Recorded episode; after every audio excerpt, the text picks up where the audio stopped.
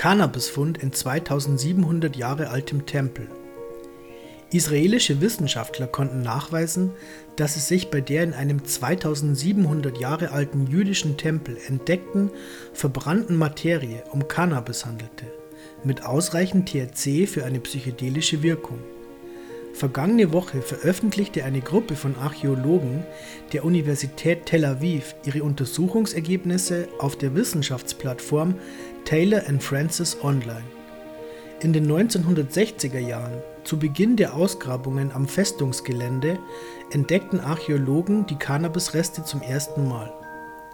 Die Wissenschaftler stießen auf schwarzes, verfestigtes organisches Material.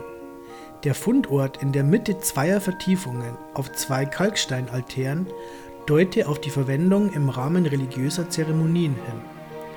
Obwohl die Rückstände bereits in den 60er Jahren von Chemikern im Labor untersucht wurden, kam man zu keinem eindeutigen Ergebnis.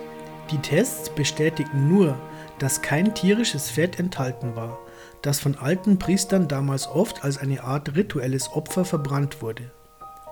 Neu angeordnete Untersuchungen ergaben nun, dass es sich bei dem Material um Cannabis handelte. Dies wurde von zwei unabhängigen Laboren bestätigt. Die Proben sollen signifikante Mengen von THC, CBD und CBN enthalten. Die Wissenschaftler gehen davon aus, dass es auf den Altären verbrannt und der Rauch eingeatmet wurde. Wir glauben annehmen zu können, dass die Verwendung von Cannabis auf dem Altar von Arad bewusst eine psychoaktive Rolle spielte, so die Forscher in ihrem Bericht. Trotzdem sei man von der Entdeckung überrascht gewesen. Die Funde von Arad seien die ältesten Belege für den Gebrauch von Cannabis im Mittleren Osten. Bevor Wissenschaftler der Universität Tel Aviv auf die Proben in Tel Arad aufmerksam wurden, entdeckte man erst letztes Jahr Hinweise für die bisher früheste bekannte Verwendung von Cannabis im Rahmen religiöser Zeremonien.